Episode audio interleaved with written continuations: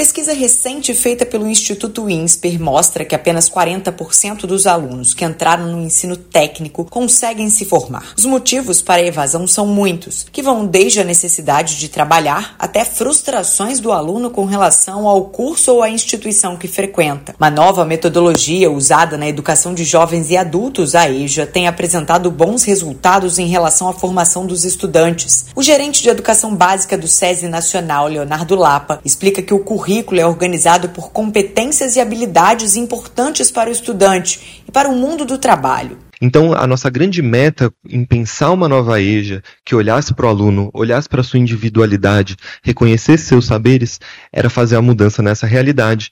E depois de ter implementado em mais de 25 estados, depois de mais de 200 mil estudantes terem passado por essa metodologia, a gente sabe que a gente vai de 72% a 82% de taxa de conclusão. Também na contramão dos altos números de evasão estão os institutos federais, que, segundo um levantamento do Tribunal de Contas da União, no ensino médio integrado, que reúne o ensino médio regular e profissionalizante, a taxa de evasão varia entre 4,5% e 5%, o que é menos da metade da evasão do ensino médio regular, que chega a 11%. Para a professora Andréa Silva, que é coordenadora geral de ensino do Instituto Federal de Brasília, a forma como o ensino é oferecido ao aluno influencia diretamente nesses números da formação do ser humano, das oportunidades de fazer ciência, de fazer extensão, é, de um ensino de muita qualidade preocupado para o lado social também, para as relações humanas. Então, quando esse estudante sai apto para o mercado de trabalho, ele sai com toda essa bagagem. Então. O deputado federal Henderson Pinto, do MDB do Pará, acredita que uma das políticas prioritárias do Brasil precisa ser a geração de emprego e renda, principalmente para a juventude. Ele já prepara esse aluno